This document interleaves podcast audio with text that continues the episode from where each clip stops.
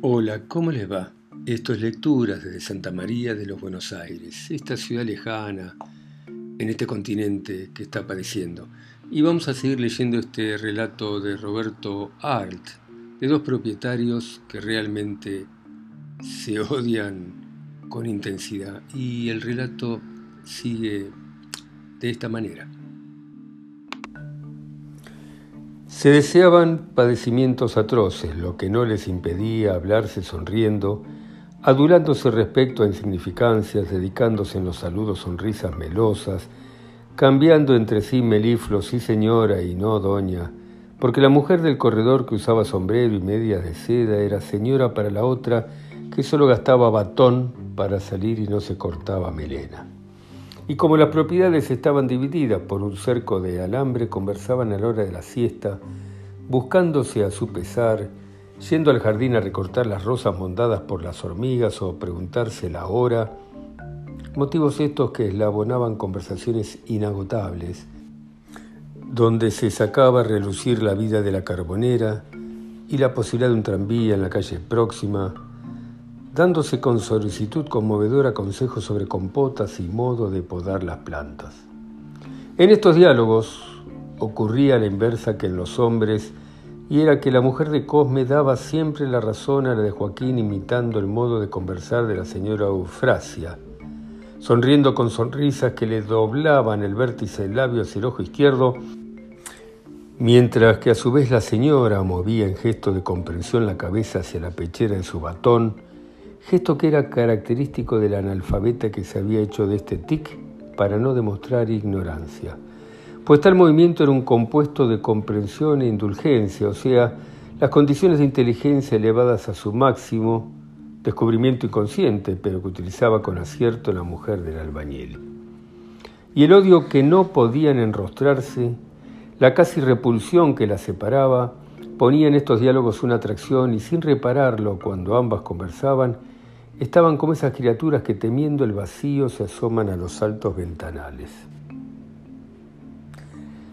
Ahora Joaquín no podía dormir. Súbitamente se había introducido una incomodidad en su conciencia. Era aquello algo extraño, cierto apresuramiento del tiempo a través de sus nervios, de modo que la sangre empujada por el frenesí de los minutos corriendo más rápidamente tornaba anhelosa su respiración. Bruscamente se le había transformado la vida, más ¿Por qué su esposa no lo miró antes de acostarse? Recordándolo, le parecía raro el tono de su voz, que ahora se le presentaba un poco desnaturalizada por el deseo de que el pensamiento expresado pareciera la consecuencia de una actitud natural. Y aunque desasosegado, no se movía.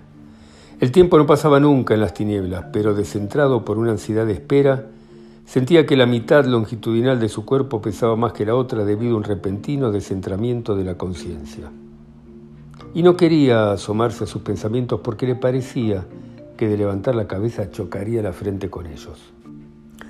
Luego, entornando los ojos, miró por el intersticio de los póstigos el cilindro amarillo que en el fanal del farol oscilaba tristemente y se dio cuenta de que en la calle soplaba el viento.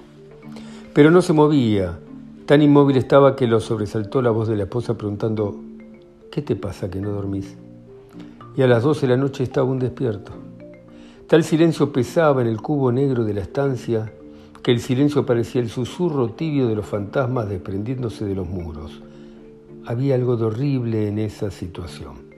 Tenía la impresión de que su esposa estaba incorporada junto a la almohada, pero él no la reconocía porque de aquel semblante amable durante el día solo restaba un perfil de hueso de nariz rampante y terrible mirada lechosa que atravesando su carne estampaba en su conciencia un dictado terrible.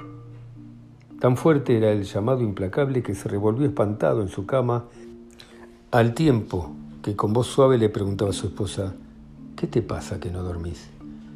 No podían dormir los atenaciaba el mismo deseo pesado, la igual perspectiva de desastre que podían desencadenar sobre el albañil, y la figura de Cosme surgía ante sus ojos, desmesurada en la soledad de la callejuela, encorvada en el pescante de su carrito, con el pelo enredado sobre la frente y soslayando con sus ojuelos verdes la carga roja de polvo de ladrillo.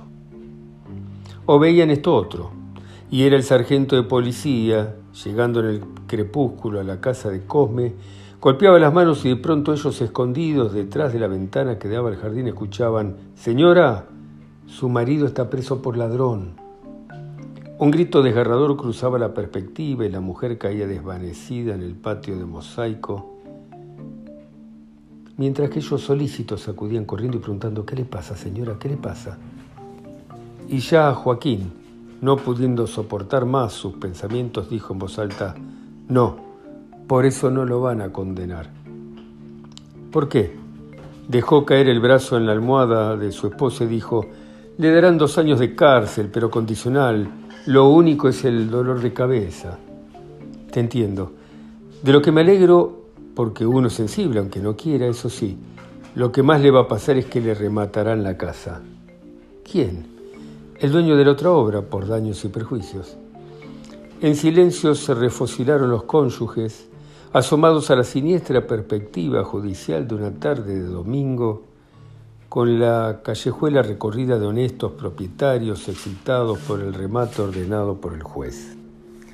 Qué plato para la ferocidad del barrio Veían la bandera roja flameando en la caña tacuara, mientras que ellos, seguros, calafateados en su casa propia, comentaban en rueda con el carbonero y la panadera las ventajas de ser honrados y esas desgracias que ocurren por ensuciarse por una miseria.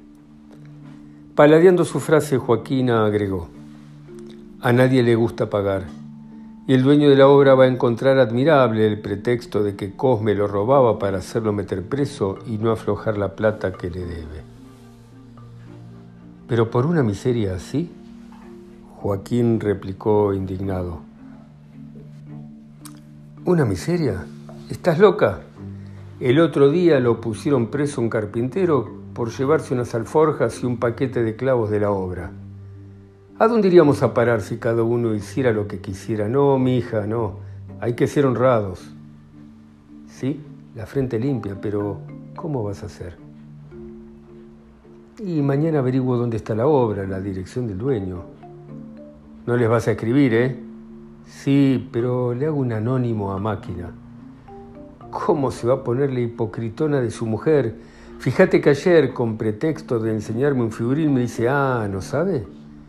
Cuando mi marido termine la obra, vamos a poner persianas a todas las puertas. ¿Y todo sabes para qué? Para hacerme estrilar. ¡Qué gentuza! Y pensar que uno tiene que tratarse con ellos. Deja, mañana lo arreglamos. Postezó Joaquín un instante y ya cansado dijo, me voy a dormir. Hasta mañana, querida. ¿Y no me das un beso? Toma, y que duermas bien.